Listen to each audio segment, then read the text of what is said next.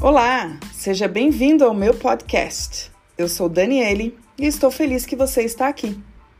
Autêntico, dinâmico e perspicaz, este podcast traz para você, sem enrolação, técnicas sistêmicas e restaurativas para você ter conversas mais leves, produtivas, pacíficas e corajosas, com amigos, colegas, no trabalho e em casa e também para você resolver e gerenciar melhor os conflitos e de forma efetiva. Vem comigo! Olá! Hoje nós vamos falar sobre humor ou ironia. Como falar com pessoas irônicas ou sarcásticas.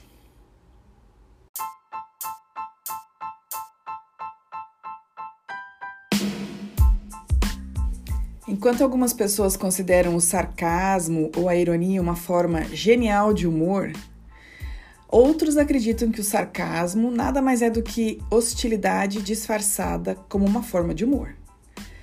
Com essas duas opiniões divididas, o que nós realmente sabemos sobre sarcasmo, ironia e como lidar com pessoas que usam essa forma de comunicação? De fato, se você pesquisar um pouco, você vai entender sobre a psicologia das pessoas sarcásticas e vai descobrir que o sarcasmo ele é amplamente visto como uma forma baixa de humor, mas também é uma forma elevada de inteligência.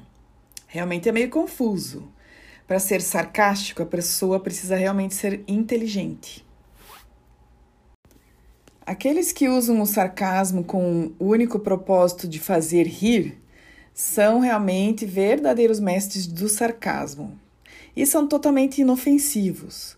Mas isso não significa necessariamente que o sarcasmo não pode ser prejudicial, para você uh, se você se sentir desconfortável e até mesmo ofendido.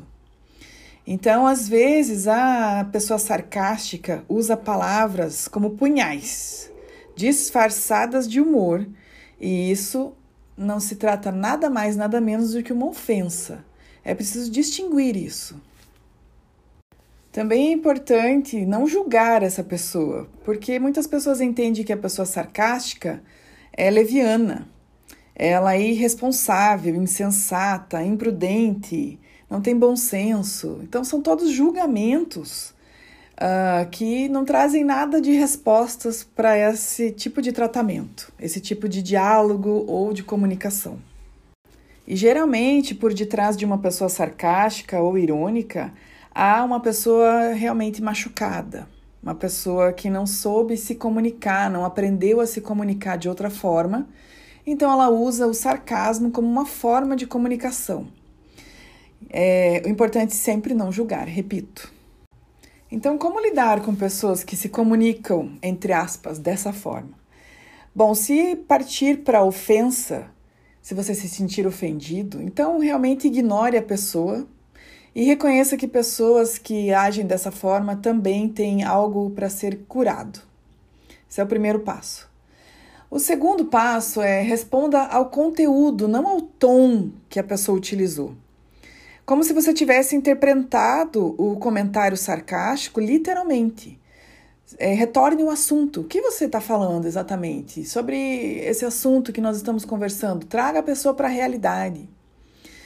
É, você também pode identificar os sentimentos e fazer perguntas sinceras. Você pode também aconselhar, se a pessoa estiver aberta, dizendo que o sarcástico da pessoa faz você se sentir desconfortável, eh, te ofende. Essa é a melhor forma, é trazer para a realidade, para a clareza, para a sinceridade. Assim você está abrindo canal de comunicação com essa pessoa e de repente ela entenda que o que ela faz não é uma comunicação, não é um diálogo. Na verdade, ela não consegue fazer isso. E aí você traz ela para se abrir. Isso é bem bacana e traz bons resultados. Por exemplo, se a pessoa disser que surpresa você fazendo algo de bom, responda como: Olha, eu não fiz isso para chamar a sua atenção, eu só quis ajudar. Essa resposta sincera desarma o comentário sarcástico e às vezes ofensivo da pessoa que não sabe se comunicar da melhor forma. E quando você for dizer à pessoa sarcástica o que você acha do comentário dela, seja franco e talvez faça uma leitura se a pessoa está bem, se está todo mundo calmo. E aí encontre uma outra hora, uma boa hora, em um local que já não haja mais ninguém por perto, para vocês conversarem. Isso torna a comunicação muito mais clara. Se esse tipo de situação acontecer no seu trabalho, tenha calma. Responder ao comentário com raiva ou grosseria pode até gerar uma demissão ou uma outra consequência negativa. Então, tente ao máximo se conter e não responder. Você pode contar mentalmente até 10, por exemplo, ou até 100. se necessário, repita essa estratégia até que ela surta efeito. Então, respire fundo e saia de perto, se possível. Uma dica poderosa, a última, é não levar nada para o lado pessoal. Deixe o que é da pessoa com a pessoa. Isso não é seu, é a pessoa que tem algo para ver, para curar, para melhorar na comunicação. Isso ajuda bastante porque reflete também como você reage a essa situação.